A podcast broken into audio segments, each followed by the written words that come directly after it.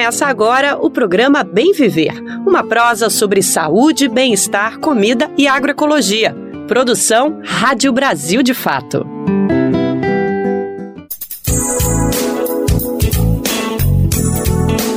Sexta-feira, dia 13 de janeiro de 2023. Começou mais uma edição do programa Bem Viver, produzido pelo Brasil de Fato. Vem com a gente pela próxima uma hora, a gente vai prosear, vai trazer muita informação e prestação de serviço.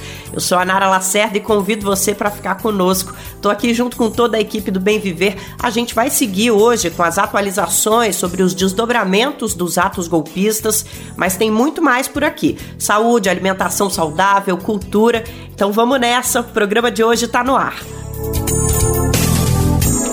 Para a história, Brasil é destaque internacionalmente ao empossar a liderança indígena Sônia Guajajara como ministra dos povos originários. Vamos saber os detalhes de como foi essa cerimônia, o ponto alto da nossa semana e o que ela representa para o país e para o mundo. Mais sobre os ataques golpistas em Brasília no último domingo. Seguimos com atualizações e mais debates sobre o que representou esse momento para a nossa democracia. No final do Bem Viver, a volta do periquito cara suja. Vamos conhecer um projeto no Ceará responsável por devolver esse animal à natureza. Vem para a nossa prosa de segunda a sexta-feira. O Bem Viver começa às 11 da manhã na Rádio Brasil Atual 98,9 FM, Grande São Paulo. Nesse mesmo horário, a gente está na nossa rádio web, o site é radiobrasildefato.com.br. O programa também está disponível nos principais aplicativos de podcast e na rede de emissoras parceiras do Bem Viver. Tem mais de 100 rádios com Brasil de Fato espalhadas Brasil afora, levando a nossa programação para diversos municípios. E aqui no Bem Viver, você também pode participar dessa rede de comunicação popular. Para saber mais informações, vai lá no radiobrasildefato.com.br e clica em como ser uma rádio parceira. No Bem Viver, a gente também está esperando o seu recado. Nosso e-mail é rádio@brasildefato.com.br e o nosso WhatsApp é 11 95691 6046. Você está ouvindo o programa Bem Viver, uma prosa sobre saúde, bem-estar, comida e agroecologia. Hoje o Bem Viver começa falando do principal destaque da semana, a cerimônia de posse da liderança indígena Sônia Guajajara e da jornalista e ativista Aniele Franco. As duas assumem respectivamente o Ministério dos Povos Originários e o da Igualdade Racial.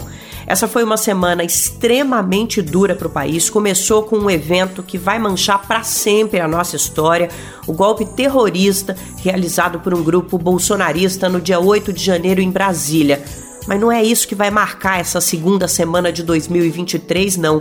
Porque o Brasil deu um passo inédito de causar inveja em muitas nações por aí. A garantia de espaço institucional para uma representante dos povos indígenas é raríssima no mundo todo. Poucos países já realizaram esse feito de garantir um reconhecimento tão expressivo de tanto poder político para a população originária. E é por isso que a gente dedica a abertura do programa de hoje a repercutir e saber cada detalhe dessa cerimônia de posse que foi tão linda. Os nossos repórteres Igor Carvalho e Talita Pires acompanharam tudo e prepararam um material especial que a gente vai ouvir agora na voz de Douglas Matos. Uma cerimônia histórica no Palácio do Planalto, em Brasília, nesta quarta-feira, marcou a posse de Sônia Guajajara e Aniele Franco no novo governo Lula. Aniele, na pasta da Igualdade Racial, e Guajajara, chefiando a pasta dos povos indígenas. Guajajara celebrou a chegada das duas ao governo federal. A nossa posse aqui hoje, minha e de Aniele Franco, minha amiga ministra da Igualdade Racial, é o mais legítimo símbolo dessa resistência secular, preta e indígena do nosso Brasil. Apresentada pela deputada federal Célia Chacriabá, do PSOL, Guajajara foi a primeira a discursar e agradeceu ao presidente Luiz Inácio Lula da Silva, que criou o Ministério dos Povos Indígenas. Presidente Lula, eu lhe parabenizo pela coragem e ousadia de reconhecer a força e o papel dos povos indígenas. Neste momento em que é tão importante o reconhecimento desse protagonismo dos povos indígenas frente à preservação do meio ambiente e da justiça climática. Ao criar esse ministério inédito na história do Brasil. Povos esses que resistem há mais de 500 anos a diários ataques covardes e violentos, tão chocantes e aterrorizantes como vimos neste último domingo aqui em Brasília. Ainda sobre os atos golpistas e terroristas, Sônia Guajajara fez questão de ressaltar que a democracia vai resistir a qualquer tipo de ataque. Destruir essa estrutura do Palácio do Planalto, do Supremo Tribunal Federal e do Congresso Nacional não vai destruir a nossa democracia. E aqui, Sônia Guajajara e Aniele Franco convoca todas as mulheres do Brasil para dizermos juntas que nunca mais vamos permitir um outro golpe no nosso país. A ministra também falou sobre os problemas enfrentados pelos povos originários. São graves os casos de intoxicações provocados por mercúrio do garimpo, pelos agrotóxicos nas grandes lavouras do agronegócio as invasões em nossos territórios, as condições degradantes de saúde e saneamento, o aumento da insegurança alimentar, que resultou inclusive na morte de inúmeras crianças e idosos indígenas. Logo após Guajajara, Aniele Franco abriu o discurso lembrando da irmã, a ex-vereadora Marielle Franco, brutalmente assassinada no Rio de Janeiro em um dos crimes políticos de maior repercussão da história brasileira. Desde o dia 14 de março de 2018, dia em que tiraram a Marielle da minha família e da sociedade brasileira, tenho dedicado cada minuto da minha vida a lutar por justiça, defender a memória, multiplicar o legado e regar as sementes da minha irmã. Aniele Franco lembrou que não se pode mais ignorar ou subestimar, segundo as suas palavras, o fato de que a raça e a etnia são determinantes para a desigualdade de oportunidades no Brasil. Pessoas negras estão subrepresentadas nos espaços de poder e, em contrapartidas, somos as que mais estamos nos espaços de estigmação e vulnerabilidade. A ministra da Igualdade Racial levou à cerimônia um cenário sobre a condição de negras e negros no país. Apesar de a maioria da população brasileira se autodeclarar negra, é possível observar que os brancos ocupam a maior parte dos cargos gerenciais, dos empregos formais e dos cargos eletivos. Por outro lado, a população negra está no topo dos índices de desemprego, subemprego e de ocupações informais, além de receberem os menores salários. Aniele Franco e Sônia Guajajara foram as duas últimas ministras a tomarem posse no governo Lula. Os demais 35 ministros já foram empossados. Durante a cerimônia, Lula sancionou a lei que equipara o crime de injúria racial ao de racismo, que é inafiançável e imprescritível. Aprovado pelo Congresso em dezembro do ano passado, o texto inscreve a injúria, hoje contida no Código Penal, na lei do racismo e cria o crime de injúria racial coletiva. Até agora, a pena para injúria racial era de reclusão de 1 a 3 anos e multa. A nova lei prevê prisão de 2 a 5 anos. A pena pode ser dobrada se o crime for cometido por duas ou mais pessoas. De São Paulo, da Rádio Brasil de Fato, com reportagem de Igor Carvalho e Talita Pires. Locução: Douglas Matos. A gente vai atualizar agora como andam as investigações dos atos golpistas do último domingo. Como a gente comentou antes da reportagem, a semana foi intensa e longa. Todo mundo acompanhou em choque o ataque no domingo. Desde então, o país acordou sempre apreensivo do que poderia acontecer. Ao mesmo tempo, o governo e a justiça do Brasil vêm dando dia a dia respostas à altura a nossa repórter Geisa Marques está por dentro de tudo e conta pra gente como estão as coisas no atual momento. Oi, Geisa. Oi, Nara. Olá, ouvintes. As investigações seguem em andamento e ontem a Advocacia Geral da União protocolou na Justiça Federal sua primeira ação contra supostos financiadores dos ataques. O órgão vinculado ao governo federal solicitou o bloqueio de 6 milhões e meio de reais em bens de 52 pessoas e 7 empresas para que esses valores sejam eventualmente usados para bancar as indenizações contra danos causados. Segundo o órgão, as pessoas e empresas processadas financiaram o fretamento de ônibus que levaram manifestantes golpistas a Brasília. A AGU chegou a esses nomes baseada em dados da Agência Nacional de Transportes Terrestres, que registra quem contrata ônibus para transporte de passageiros aqui no país. E o assunto do dia de ontem, Nara, foi a tal minuta de teor golpista encontrada na casa do ex-ministro da Justiça de Jair Bolsonaro, Anderson Torres. A residência dele foi alvo de buscas pela Polícia Federal.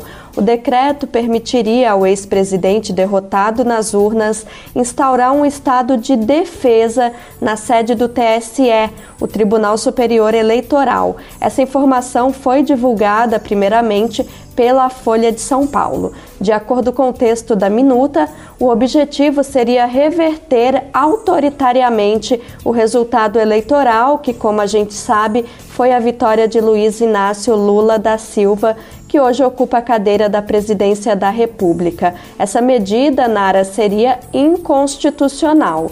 O documento foi encontrado na ação de buscas e apreensão efetuada pela Polícia Federal na última terça, dia 10, na Casa de Torres, em Brasília.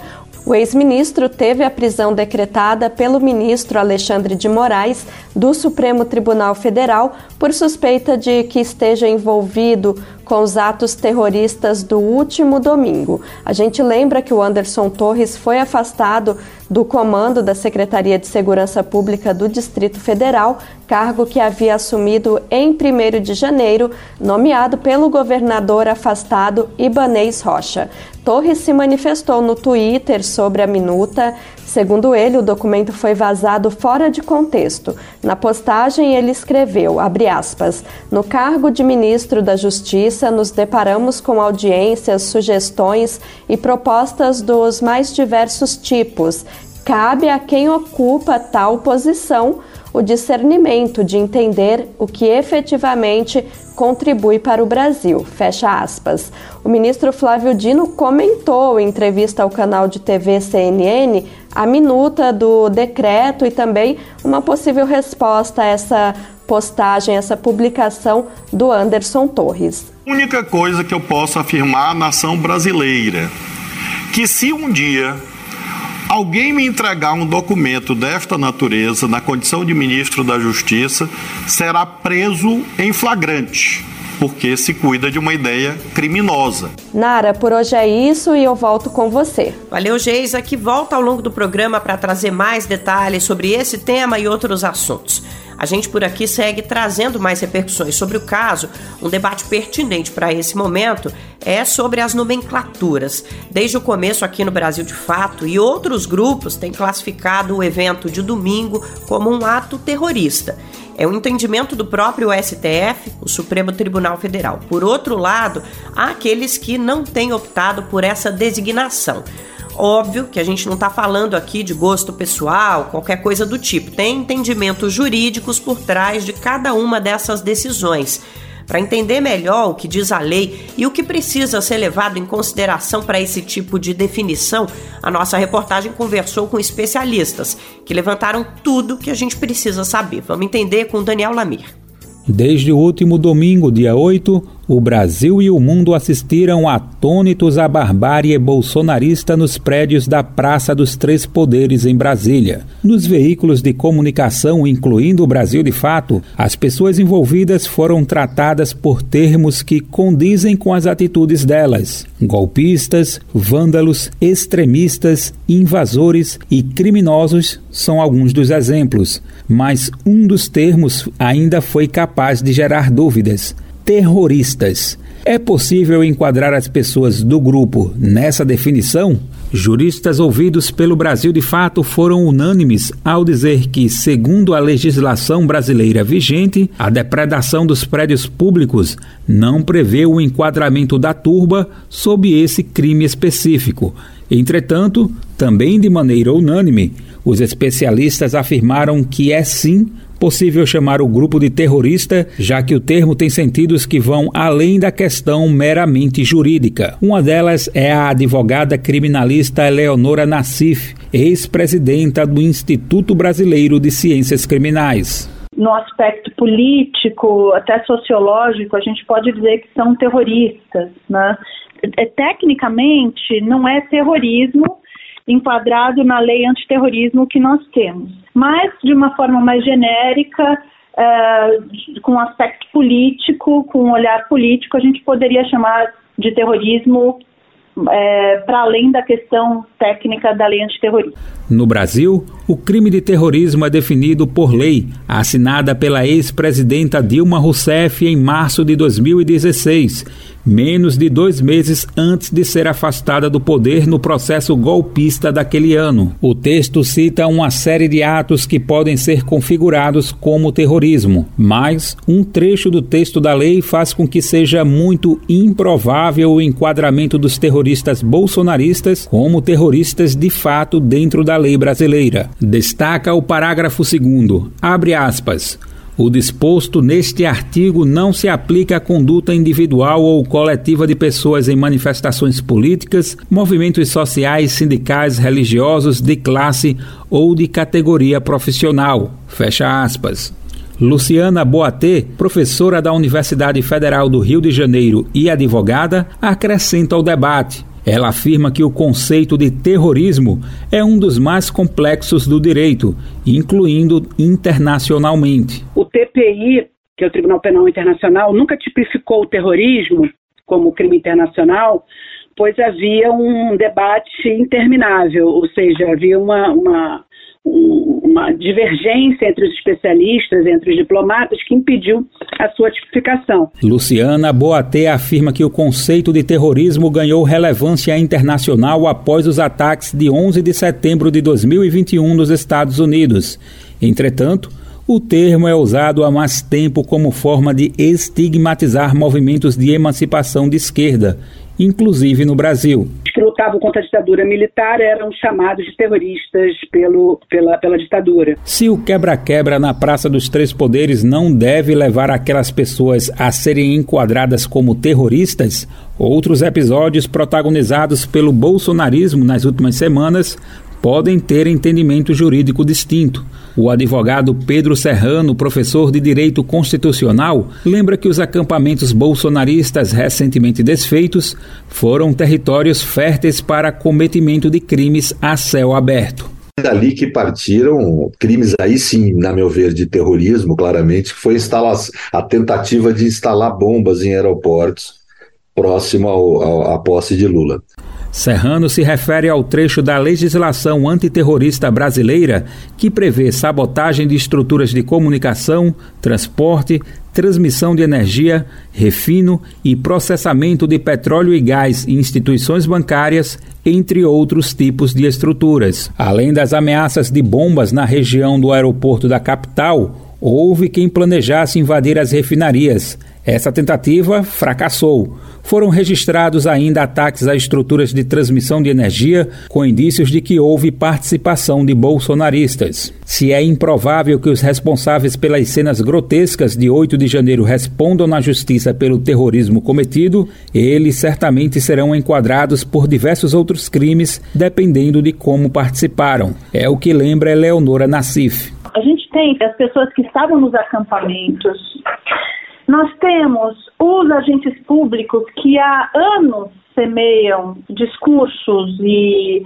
incitam, inflamam ânimos é, antidemocráticos, incitam crimes contra o Estado Democrático de Direito e temos essas pessoas que no último domingo foram lá, depredaram de fato o Supremo Tribunal Federal, o Palácio do Planalto e o Congresso Nacional. O Código Penal, por exemplo, tem dois artigos que tratam de crimes contra as instituições democráticas, ambos incluídos no Código de 2021. Os dois textos tratam de episódios como os registrados na Praça dos Três Poderes, o que faria com que os participantes daqueles atos fossem enquadrados nesses crimes, segundo Pedro Serrano. Os especialistas afirmam ainda que quem efetivamente marchou pelas vias de Brasília, furou o bloqueio que havia naquele domingo e atacou os prédios e obras públicas, por exemplo, pode responder por dano ao patrimônio público qualificado, já que foram destruídas obras de arte de valor histórico. Também há os crimes de incitação cometidos por empresários que financiaram os acampamentos antidemocráticos e incentivaram as ações diretas. Outros que podem ser enquadrados são os agentes públicos, em alguns casos, por omissão ou seja, deixar de agir em meio ao cometimento de outros crimes. Como são muitas pessoas envolvidas e com diferentes graus de envolvimento, é difícil estimar as penas que cada um poderá cumprir. A Justiça e o Ministério Público terão trabalho para identificar cada autor e o crime que cada um cometeu. Da Rádio Brasil de Fato, com reportagem de Felipe Mendes, do Rio de Janeiro. Locução: Daniel Lamir. Outra questão para a gente colocar os pingos nos is é o que de fato foi levado e destruído durante o ataque. No começo da semana a gente trouxe os danos feitos às obras de arte e à estrutura física dos prédios dos três poderes. Mas além disso, tem mais coisa que a gente precisa se preocupar: computadores, HDs e outros equipamentos eletrônicos que carregam informações sigilosas e importantes para o governo. Também foram destruídos ou roubados. Vamos saber mais com Douglas Matos. O presidente do Senado, Rodrigo Pacheco, já afirmou que todos os criminosos que destruíram bens na invasão praticada por bolsonaristas nos prédios dos três poderes serão alvos de ações para ressarcir o Estado. Somente na Câmara, cerca de 400 computadores foram destruídos, com um custo de reposição estimado em cerca de 2 milhões de reais. Um relatório preliminar aponta para o custo de 3 milhões de reais somente acerca de vidros, veículos e itens de mobiliário que foram destruídos. Duas viaturas da Polícia Legislativa foram danificadas e devem demandar um custo de 500 mil reais. O conserto dos vidros externos e internos que foram quebrados custarão 100 mil já o tapete do Salão Verde, que indica a área da Câmara dos Deputados, vai custar 20 mil reais. E esses custos não levam em consideração ainda as obras de artes que foram danificadas ou subtraídas da casa. No relatório ainda preliminar, algumas dessas obras foram encontradas com danos que podem ser recuperados. Os custos de restauração ainda não foram levantados e no Senado os bolsonaristas deixaram um prejuízo entre 3 e 4 milhões de reais, de acordo com uma análise ainda inicial divulgada na última segunda-feira, dia 9.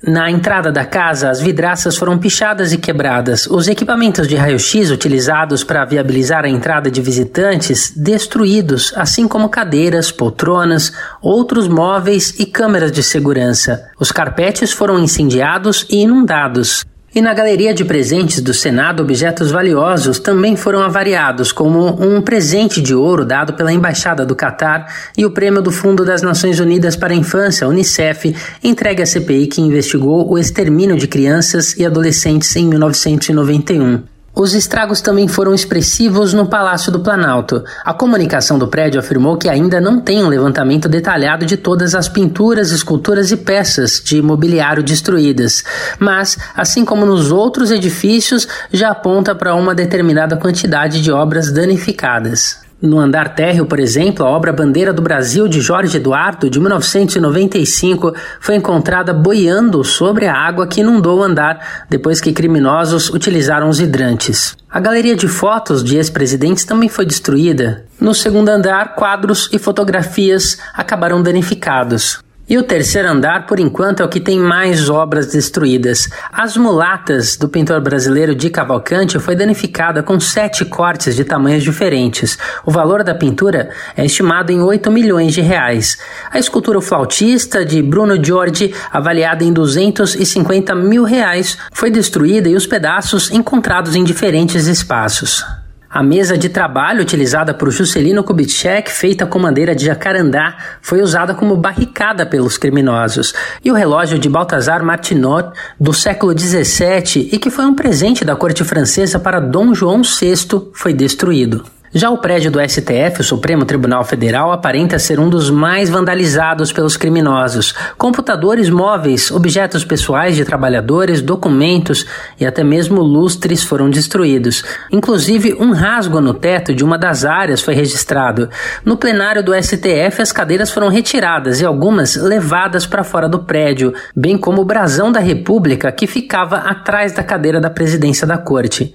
Até mesmo a porta do gabinete do ministro Alexandre Alexandre de Moraes foi arrancada e encontrada na área externa do prédio. O Salão Nobre, que abrigava as obras de arte com mais de 100 anos, também ficou completamente destruído. Os danos chegaram ao Hall dos Bustos, onde havia homenagens a figuras como Rui Barbosa e o abolicionista Joaquim Nabuco. A obra mais antiga a ser destruída foi um vaso chinês da dinastia Shang, de cerca de 3.500 anos, que foi um presente da China à Câmara dos Deputados e que se encontrava na Suprema Corte.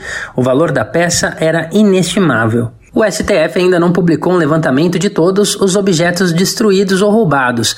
O Brasil, de fato, enviou um e-mail para a assessoria da corte, mas ainda não houve um retorno. De São Paulo, da Rádio Brasil de Fato, com reportagem de Caroline Oliveira. Locução: Douglas Matos.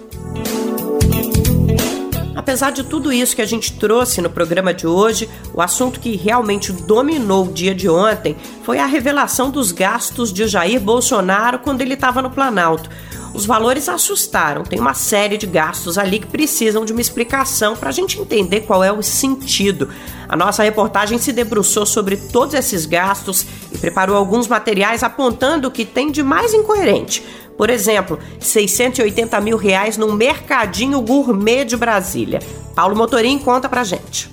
O ex-presidente Jair Bolsonaro, do PL, gastou mais de 680 mil reais em um mercadinho gourmet no cartão corporativo do Palácio do Planalto. Durante os quatro anos de mandato, foram cerca de 1.200 compras feitas com dinheiro público no mercado La Palma, um dos mais caros de Brasília. Com lojas na Asa Norte e na Asa Sul, os dois bairros mais nobres da capital federal, o La Palma vendeu gêneros alimentícios para a presidência desde 2 de janeiro de 2019 segundo dia de governo Bolsonaro. A compra mais cara foi de aproximadamente 4 mil reais e a média do valor gasto foi de 540 reais. O mercadinho preferido do ex-presidente tem como slogan que faz referência aos produtos importados vendidos ao citar que o local é o paraíso do gourmet. Um dos textos promocionais do estabelecimento cita, abre aspas, em uma casa ou em um bom restaurante, todo chefe tem seus segredos Bons ingredientes é um deles. Fecha aspas. Os gastos dos cartões corporativos da presidência foram publicados pelo governo federal em 6 de janeiro. Dias depois, o executivo respondeu a um pedido feito pela agência Fiquem Sabendo por meio da LAI, a Lei de Acesso à Informação. Até então, o governo Bolsonaro argumentava que deixaria os valores em sigilo até o fim do mandato seguindo um trecho da própria lei. Em outubro, durante o segundo turno das eleições presidenciais, uma mulher usou as redes sociais para denunciar xenofobia dentro da unidade da Zanorte do La Palma. Segundo o relato publicado por Edilene Silva e divulgado no site Metrópolis, o proprietário do local ofendeu a cliente por ser baiana. De acordo com o depoimento, o homem perguntou onde a cliente teria nascido devido ao sotaque. Ao responder que é natural de Salvador, na Bahia, ela afirma que o dono do estabelecimento chamou os baianos de preguiçosos. O dono do estabelecimento teria dito que Bolsonaro perdeu um milhão de votos na Bahia porque teria oferecido um milhão de emprego. Ele teria emendado o comentário citando que baianos não gostam de trabalhar e que são preguiçosos. No relato, a cliente comenta que se sentiu agredida, desrespeitada e vítima de xenofobia. Edilene Silva disse ainda que se retirou do local e que nunca mais voltaria ao La Palma. Em nota divulgada à época, o estabelecimento informou que trabalhava para apurar o caso.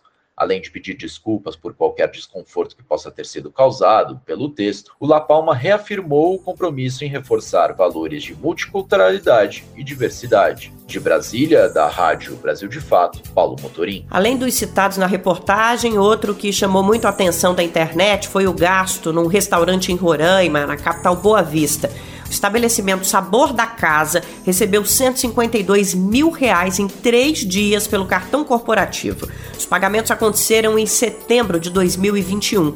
O perfil do restaurante no Facebook mostra que naquele ano as marmitas oferecidas estavam entre 12 e 18 reais, o que significa que o cartão corporativo de Bolsonaro pode ter comprado entre 8 e 12 mil marmitas em três dias. As datas dos gastos com cartão corporativo no restaurante coincidem com viagens do então chefe do executivo a Boa Vista. Na viagem de setembro de 2021, a primeira que fez como presidente a Roraima, Bolsonaro participou de uma motociata. Como agora a ex-presidente não tem assessoria de imprensa constituída, não deu para entrar em contato com a equipe para buscar um posicionamento. O Brasil, de fato, tentou contato com o restaurante por meio dos números divulgados nas redes sociais, mas não obteve sucesso. Boa parte da população brasileira deve estar assustada ou, no mínimo, impressionada com a quantidade de chuva que tem caído nesse começo de ano. Também no finalzinho de 2021. Não é coincidência, tem uma explicação meteorológica. É a presença do Laninha, que vem provocando temperaturas baixas e alto volume de chuva. Aqui na capital paulista, tem muita gente se perguntando quando o verão vai começar mesmo que oficialmente a estação tenha iniciado ainda em dezembro. Na prática, não tem nada de verão nesses dias. A situação vem melhorando gradativamente e essa deve ser a tendência. Por enquanto, a cidade de São Paulo registrou o início de janeiro mais frio dos últimos 58 anos. Mas além dessa frustração por causa do não calor, tem coisa realmente preocupante acontecendo pelo país. Em Minas Gerais, por exemplo, a capital Belo Horizonte registrou até quarta-feira 260 milímetros de chuva, o que significa 79% de todo o volume esperado para o mês de janeiro. Os desmoronamentos e enxurradas nas cidades mineiras já deixaram 20 mortos e mais de 1.900 pessoas desabrigadas. Salvador também tem tido chuva acima da média para o mês. Felizmente, a situação por lá não tem causado tragédias. No Rio, o cenário também é de assustar. Como a gente falou no começo da semana, são dezenas de cidades em situação de emergência. Em algumas, milhares de famílias estão desabrigadas. Nesta semana, um importante instituto de análise das mudanças climáticas ligado à União Europeia divulgou um dado preocupante. Os últimos oito anos foram os mais quentes da história do planeta. Segundo o serviço de monitoramento Copérnicos, no ano passado as temperaturas ficaram 1,2 grau acima dos níveis pré-industriais. Todas essas informações preocupam, mas elas dizem pouco do que de fato está acontecendo na realidade. As mudanças climáticas já impactam a vida de milhões de pessoas. O cotidiano de muita gente foi alterado muito antes da gente saber que esse ou aquele foi o ano mais quente da história. E o impacto dessas alterações não é aleatório, ele atinge especialmente uma parcela da população. Segundo o grupo de estudos socioambientais IALETA, são as mulheres negras e indígenas as primeiras e mais severamente atingidas pelas mudanças climáticas. Essa associação de pesquisa é a responsável pelo projeto Amazônia Legal Urbana, iniciativa que faz análises socioespaciais sobre mudanças climáticas nas capitais. A nossa equipe foi conversar com a Ialeta para saber mais dessas análises e o que esse resultado dos oito anos mais quentes significa na prática. Vamos entender tudo isso na entrevista com a pesquisadora Andréia Ferreira, epidemiologista e integrante da Ialeta. A reportagem é de Lucas Weber. Agora, o Bem Viver tem o prazer de conversar com a pesquisadora Andréa Ferreira. Ela é epidemiologista, pesquisadora sênior da IALETA e líder da linha de pesquisa Segregação, Moradia e Saúde. A gente vai conversar aqui bastante sobre o trabalho dela e também sobre os últimos estudos revelados mundialmente sobre as mudanças climáticas, aumentos da temperatura. Tem bastante coisa para falar. Mas antes de mais nada, eu queria te cumprimentar, André. Primeiro, agradecer profundamente por conseguir atender a nossa reportagem e poder compartilhar todo esse conhecimento muito especial que vocês trabalham aí dentro do Instituto. Muito obrigada, Lu. É um prazer enorme estar aqui representando a IALETA, uma associação de pesquisa, ciências e humanidades, e, e dialogar um pouco também Uh, sobre os relatórios que têm saído, seus impactos, e também trazer um pouco da pesquisa que a gente tem uh, desenvolvido ao longo dos anos, focando particularmente em Amazônia Legal Urbana. Então, é um prazer enorme estar aqui. Que ótimo, hein, André? A gente que agradece. A gente quer conversar bastante sobre o trabalho que vocês realizam aí, mas antes eu só queria trazer exatamente o que aconteceu essa semana, falando desse relatório divulgado sobre o Serviço de Mudanças Climáticas ligado à União Europeia. O estudo aponta um dado preocupante, embora não surpreenda muito as pessoas que acompanham o assunto de perto, né? O dado mais estarrecedor é que os últimos oito anos foram os mais quentes da história. Então, os últimos oito anos foram que concentraram as temperaturas mais elevadas. Em relação ao ano passado, 2022, as temperaturas do mundo ficaram 1,2 grau acima do nível pré-industrial, que é uma data que eles estipulam, né, entre 1850 e 1900. André, como eu comentei, é uma informação que, de certa forma, não surpreende mas é importante a gente ter a, a atenção que não significa que não assusta, não é porque não surpreende que não assusta. Sem dúvida, é um dado que mostra que as coisas não estão andando bem. Isso. Eu acho que você toca em dois pontos muito importantes, que é o fato de ser um dado alarmante, no sentido que muitas vezes nós precisamos olhar esse dado e compreender quais são os impactos na nossa vida diária, e também refletirmos como esse dado não é um dado novo, né? No sentido que a gente tem uma extensa um extenso par de anos, na verdade, que muitos pesquisadores, ativistas, movimentos sociais vêm trazendo a importância de focarmos em ações que possam contribuir para a redução do aquecimento global. E isso vem refletindo exatamente no sentido em que, apesar de termos né, é, muitos movimentos, muitas pesquisas demonstrando que é, do jeito que a humanidade caminha, no sentido dessa produção, desse uso de combustíveis fósseis, é, dessa capitalização desenfreada, a gente tem contribuído cada vez mais para o aumento dos gases de efeito de estufa e, consequentemente, um dos é, grandes efeitos desse aquecimento tem se refletido no aumento das temperaturas. E é, eu acho que todos nós temos sentido como esse aumento de temperatura ele tem vindo a acontecer gradualmente, mas também temos é, nos atentado para os efeitos que esse aumento da temperatura tem refletido no nosso cotidiano, é, nas nossas uh, vidas diárias e também nas nossas ocupações. Então, é, é falar que esse aumento de temperatura ele não nos surpreende, mas ele nos assusta, mas também precisamos pensar como ele tem nos impactado e o que podemos fazer pensando as diversas realidades.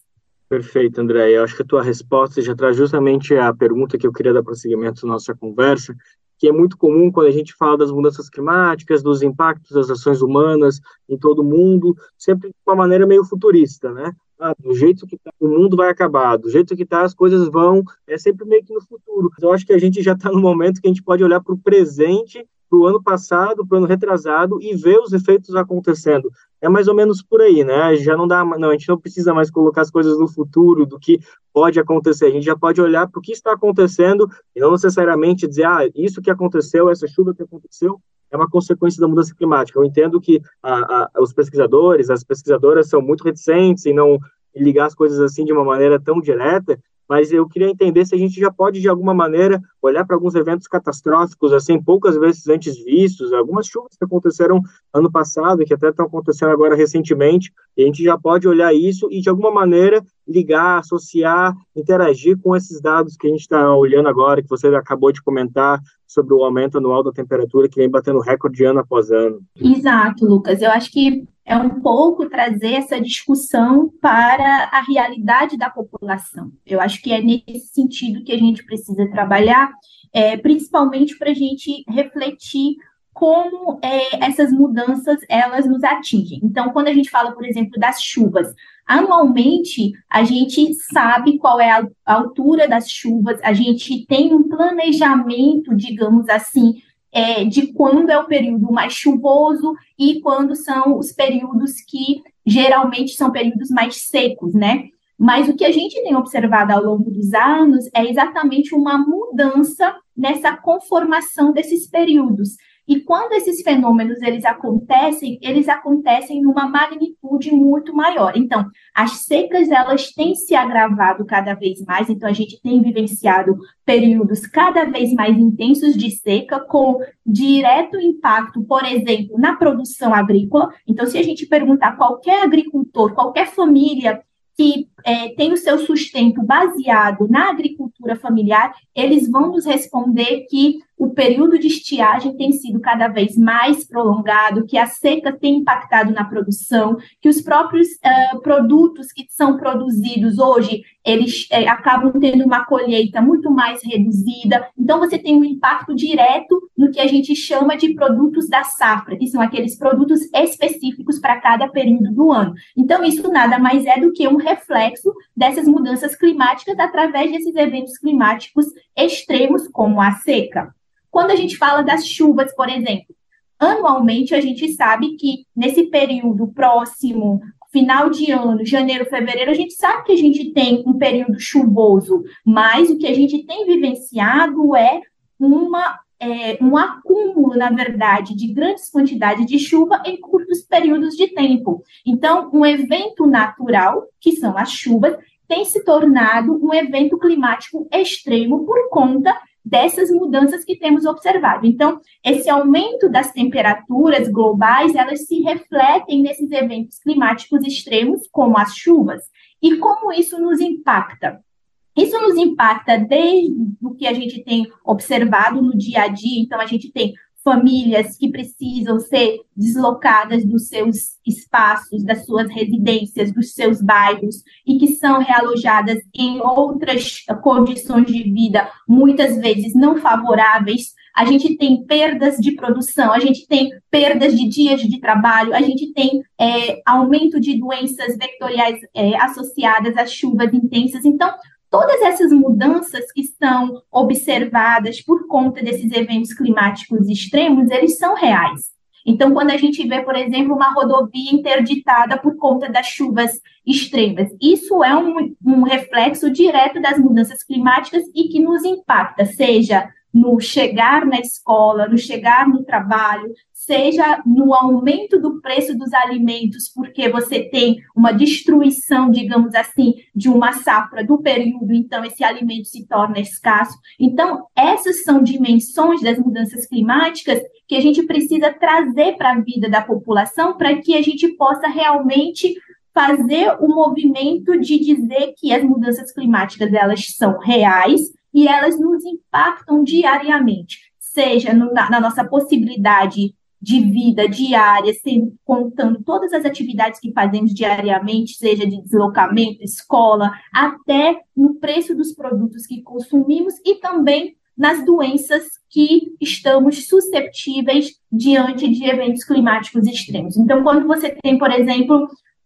chuvas prolongadas, você acaba tendo produção de doenças vetoriais como zika, chikungunya, é, você acaba tendo várias doenças que estão ali por conta desse fenômeno. Então, não é que as mudanças climáticas são os responsáveis por essas doenças, mas elas adensam essa possibilidade de ocorrência porque tratam-se de eventos climáticos extremos que muitas vezes uh, o poder público não se planeja para dar conta dessa realidade que estamos vivendo. Então, as mudanças climáticas elas não são o futuro, mas sim o presente. Então, a gente tem vivido sob a égide das mudanças climáticas em todas as dimensões da nossa vida diária. Muito pertinente, muito importante todo essa, essa, esse esmiuçamento que você faz das consequências, né? A gente olha para as mudanças climáticas pensando, ah, é o aumento da temperatura que faz mais chuva, mais seca, mas na verdade, quando a gente vai começar a ver o rol de impactos imediatos, é incrível como muda exatamente como você estava descrevendo perfeitamente nosso dia a dia, em questões básicas de deslocamento, da alimentação. André, tem mais uma questão muito importante que eu acho que vocês da Ialeta são assim pessoas mais capacitadas, talvez as mais capacitadas para falar, que é quem são, quem são os personagens, quem são as pessoas que estão na linha de frente dos impactos, né? A gente às vezes cria uns mitos, como foi no, no caso da pandemia, ah, que é uma doença que vai atingir todo mundo, ricos e pobres, o mundo em todo, o mundo todo da mesma maneira. Mas quando a gente começa a ver, não é exatamente assim, né? Existe uma população que ela acaba sendo mais vulnerabilizada nessa situação, que ela acaba sendo a principal impactada por tudo isso que tu estava trazendo, né? Quem vai ser as pessoas que vão ser mais afetadas no transporte? Quem vai ser, é, vai ter mais impactos para sair de casa, para ir até o trabalho, para ter acesso a alimentos? Eu acho que podia discorrer um pouquinho de como que vocês têm estudado, olhado, e o que, que você já tem até de artigos, de coisas assim comprovadas, de que essas mudanças climáticas digamos, já tem as pessoas que estão sendo realmente já impactadas de uma maneira até mais intensa. Por que, que é importante discutirmos os mais impactados? Porque as soluções elas precisam também ser pensadas a partir de um prisma dos mais impactados. E os mais impactados são aqueles que sistematicamente são os mais vulnerabilizados. Então, esse tem sido uh, um pouco uh, do nosso aporte enquanto uma associação de pesquisa, ciências e humanidades, onde a gente tem trabalhado as mudanças climáticas no sentido de desconstruir essa ideia hegemônica que se tem que todos nós estamos no mesmo barco, como você muito bem colocou. Então, nos nossos trabalhos, a gente tem demonstrado com dados uh, públicos disponibilizados, não só pelo IBGE, pelo Sistema uh, de Saúde Nacional, como o DataSUS, como as mudanças climáticas elas têm impactado mais as mulheres, as mulheres entre a categoria mulheres, elas têm impactado mais as mulheres negras e as mulheres indígenas, quando comparadas com as mulheres brancas, e temos demonstrado como as mulheres elas são sistematicamente mais impactadas quando comparadas com os homens na maioria das capitais da Amazônia Legal Urbana. Então, até o momento, a gente já produziu cerca de sete estudos que demonstram como é, a segregação espacial, como a urbanização das cidades tem um padrão racialmente segregado, onde as piores condições de vida, olhando os indicadores de acesso a saneamento básico, eletrificação, uh, materiais domiciliares, a rede de esgotamento sanitário, a gente tem observado sistematicamente que são as mulheres negras e as mulheres indígenas as que residem em espaços é, precarizados e espaços onde, além dessa precarização é, pensando o ambiente de residência, ou seja, pensando a casa ou a moradia e pensando seu entorno, são aquelas que residem nesses espaços mais precarizados. Além disso, que a gente observa nos nossos estudos, porque a gente trabalha com dois indicadores importantes de saúde, que são as arboviroses, pensando Zika, dengue, chikungunya, e a mortalidade é, em menores de 5 anos, por causas relacionadas principalmente à desnutrição, acesso à água não potável. Então, é nítido como esses indicadores, é, quando é, a gente analisa, eles nos mostram que é, esses indicadores, ou seja, a concentração dessas arboviroses, elas estão entre as mulheres negras e as mulheres indígenas, seguida dos homens negros e indígenas, em comparação com as mulheres e os homens brancos. Então, isso para vermos que é, os grupos mais impactados, eles é, são mais impactados porque existe um sistema que lhes coloca nesse espaço. Então, a interseção de marcadores sociais, como marcadores de raça, gênero e condição social, eles precisam ser observados para se analisar os seus impactos. Então, nós trabalhamos numa perspectiva que a gente denomina de uma perspectiva interseccional, ou seja, uma perspectiva que considera uma matriz de opressão que se soma. Então, não é apenas uma, um único marcador de opressão, mas é como esses marcadores eles interagem entre si para colocar esses grupos em situações de maior desvantagem. Então, esse tem sido um pouco também do que temos tentado imprimir uh, dentro desse grande contexto de mudanças climáticas e de eventos climáticos extremos. Perfeito, André. Eu agradeço demais toda a tua explicação. Ela talvez quem pegou um pouco o, no meio, talvez tenha achado que é complexo demais, mas justamente eu acho que a proposta é essa, né? Quando a gente falar de mudanças climáticas, de preservação ambiental, não entender que é simplesmente manter a floresta em pé. Isso, assim, é apenas uma fatia muito pequena de todo o debate que a gente precisa envolver. Eu acho que você trouxe com perfeição e a gente poderia até ficar aqui, passar horas debatendo e não seria repetitivo, seria, na verdade, necessário mas infelizmente a gente tem esse tempo curto aqui para debater, mas eu tenho certeza que quem conseguiu escutar conseguiu ter uma boa noção, uma boa profundidade de como a gente precisa realmente se dedicar para ouvir tudo isso de uma maneira bem atenta e agir individualmente. Então, André, queria te agradecer mais uma vez a toda a equipe de pesquisa por ter conseguido esse tempinho para conversar com a gente. Foi muito importante ter iniciado esse papo aqui em 2023. Com certeza a gente vai se encontrar mais vezes ao longo desse ano. A gente que agradece, Lucas, e eu aproveito, né, para convidar as pessoas a seguirem. Na verdade, a gente tem uma série de podcast e de sessões específicas para cada uma das cidades da Amazônia Legal Urbana. Então, as pessoas que se interessarem podem sempre olhar esse material que está no site da Ialeta. Então, muito obrigada mais uma vez, Lucas, e a gente sempre estará à disposição. Maravilha. Nós acabamos de conversar com a pesquisadora Andréa Ferreira. Ela é epidemiologista, pesquisadora sênior da Ialeta e líder de linha de pesquisa Segregação, Moradia e Saúde. De São Paulo, da Rádio Brasil de Fato, Lucas Weber. E o Bem Viver agradece mais uma vez a disponibilidade da Andréia, e de toda a equipe, e a gente reforça o convite para você conhecer mais do trabalho delas. Procura nas redes sociais por Ialeta se escreve como se fala, mas começa com I e Y e depois a letra. No começo do programa, a gente trouxe o discurso de posse de Sônia Guajajara ao assumir o Ministério dos Povos Originários.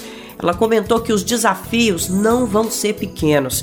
Infelizmente, não teve nada de exagero na fala da ministra. Nesta semana, dois indígenas da etnia Guajajara foram alvo de um ataque a tiros os dois estão internados na UTI de um hospital da cidade de Santa Luzia, no Maranhão. Esses dois ataques se somam a outros dois que aconteceram nos últimos quatro meses na região. Nicolau Soares tem os detalhes. Dois indígenas do povo Guajajara da terra indígena Araribóia foram alvejados na cabeça quando caminhavam pela rodovia MA006 na cidade de Santa Luzia, no Maranhão. Benedito Guajajara, de 18 anos, e Júnior Guajajara, de 16, estão em estado grave na UTI do Hospital Regional de Grajaú. De acordo com o CIMI, Conselho Indigenista Missionário, os disparos partiram de um carro preto e atingiram os jovens quando chegavam em casa depois de uma festa. O caso está sendo investigado pela Delegacia da Cidade Maranhense de Arame e acompanhado pela Polícia Federal. Em nota, a Polícia Civil informou que está coletando depoimentos de testemunhas e familiares e que até o momento ninguém foi preso. A gente está muito, muito apreensivo porque esses não são os, casos, os únicos casos, né?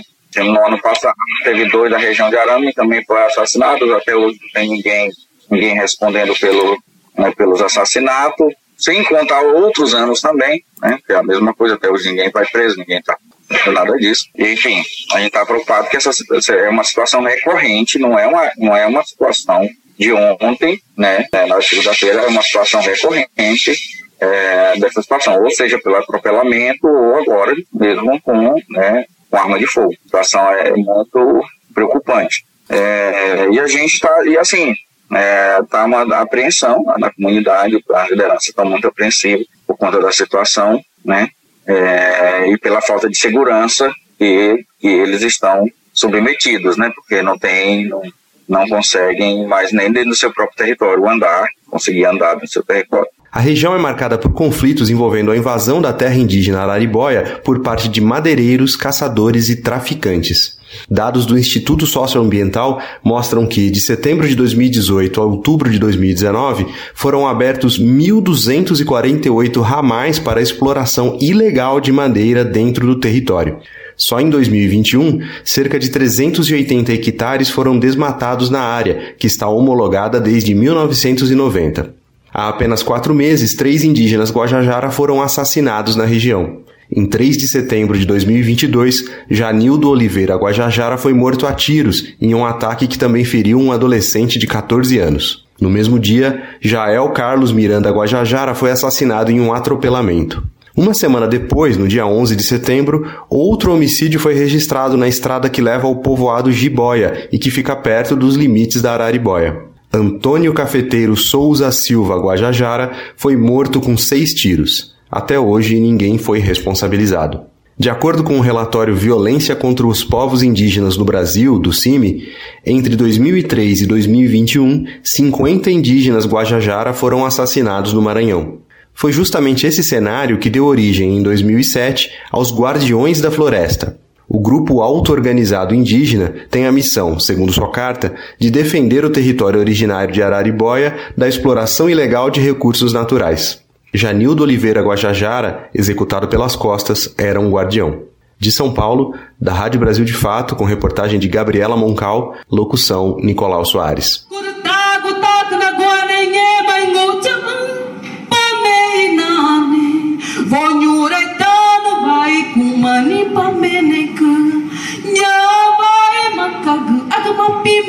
Manchi pameneka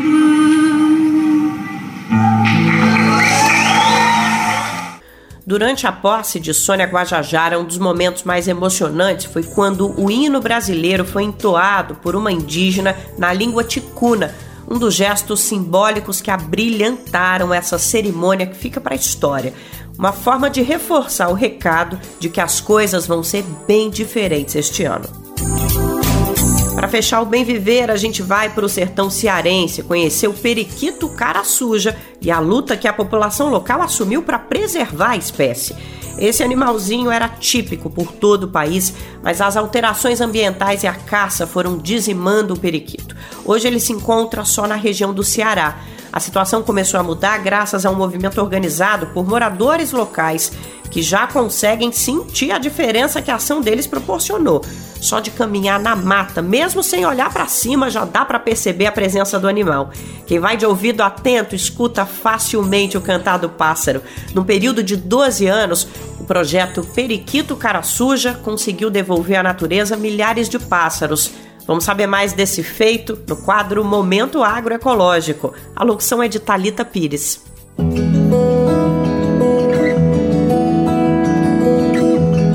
Momento Agroecológico.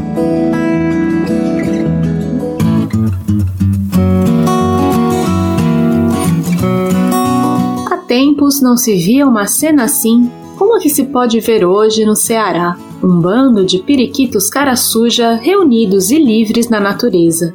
Ocorre que essas avezinhas sempre foram muito cobiçadas. O problema é que o tráfico de animais silvestres, aliado ao desmatamento, foi dizimando essa população, que aos poucos foi desaparecendo do seu habitat. O periquito cara suja é uma ave nordestina que ocorria em diversos estados brasileiros. Hoje, porém, o que restou desses animais foram pequenas populações concentradas ao norte da Bahia e no Ceará. Foi em 2007 que a ONG cearense Aquasis começou um importante projeto de educação ambiental que há 14 anos trabalha na missão de trazer o cara suja de volta à natureza, como explica o coordenador do projeto, o biólogo Fábio Nunes. Desde 2007, a Quasis vem desenvolvendo um trabalho que culminou com um, pro, um, programa de educação ambiental na Serra de Baturité, que era onde tinha a sua principal população ainda, é, em que em 2010 tinha lá menos de 100 indivíduos, né, um estimado, e também um programa de caixas ninho, de ninhos artificiais, que foi quando a espécie passou de um declínio acentuado para um crescimento nesta década que se passou agora. A Caixa Ninho, idealizada e montada pela equipe do projeto Periquito Cara Suja, imita as cavidades naturais de troncos usados normalmente para a gestação dos ovos que vão dar os filhotes, e foi muito bem recebida pelas aves. Agora, quem visita o espaço do projeto pode ver os bichinhos bem aconchegados dentro dos ninhos artificiais. O biólogo ressalta que, após intenso trabalho de recuperação da mata e de aumento populacional, o cantar da espécie voltou a ser ouvido novamente na região. E não só. Entre 2010 e 2022, voaram aproximadamente 2.400 filhotes de volta à natureza. Um programa de caixaninho muito bem sucedido e que permitiu a, a espécie diminuir um grau de ameaça. Ela se encontrava criticamente ameaçada e aí foi para em perigo de extinção. O trabalho permitiu ainda ampliar os horizontes para esses bichinhos, levando a ave de volta para locais em que ela já estava extinta. E uma dessa, dessas áreas é a Serra da Aratanha, que é onde a gente está agora. A Serra da Aratanha ela fica localizada entre Fortaleza e a Serra de Baturité, então fica logisticamente muito próximo para a gente desenvolver esse trabalho. E o que a gente fez foi pegar indivíduos selvagens da Serra de Baturité e trazer para cá. Hoje, já são cerca de 20 periquitos cara suja voando também na Serra da Aratanha. A ideia é atingir uma população de mais ou menos 50 indivíduos para que eles se reproduzam e a equipe do projeto, coordenada por Fábio, possa ajudar a ampliar a variedade genética da espécie por lá. E essa população possa prosperar nessa área onde não tem mais nenhuma, nenhum periquito, então eles vão cumprir um, um, um papel ecossistêmico que não tinha, né? Então eles vão dispersar sementes dessa, dessa floresta, vão fazer parte desse ambiente que um dia eles tiveram o direito de existir negado. Da Rádio Brasil de Fato, com reportagem de Camila Lima em Fortaleza, no Ceará, Talita Pires. É isso, a gente encerra a semana por aqui, mas a partir de segunda vamos estar de volta para prosear mais com você. Ouça a partir das 11 da manhã na Rádio Brasil Atual, 98,9 FM na Grande São Paulo ou no site radiobrasildefato.com.br. Lembrando que o Bem Viver vai ao ar em diversas rádios pelo país, emissoras que retransmitem o nosso programa em municípios de norte a sul. A lista tá lá no nosso site, é só você procurar a matéria diária de divulgação do Bem Viver. Dá para ouvir também nos principais aplicativos de podcast. Procura o programa no Spotify, no Deezer, no iTunes e no Google Podcasts. Este programa teve a apresentação de Nara Lacerda e roteiro de Lucas Weber. Edição e produção de Geisa Marques, Daniel Lamir e Douglas Matos. Trabalhos técnicos de André Paroche, Adilson Oliveira e Lua Gatinone. Coordenação de Camila Salmásio. Direção executiva Nina Fidelis e apoio da equipe de jornalismo do Brasil de Fato. Semana que vem, então, a partir de segunda, a gente está de volta e vamos estar tá esperando você aqui para prosear. Não vai faltar, hein? Até lá! Você ouviu o programa Bem Viver, uma prosa sobre saúde, bem-estar, comida e agroecologia. Produção Rádio Brasil de Fato.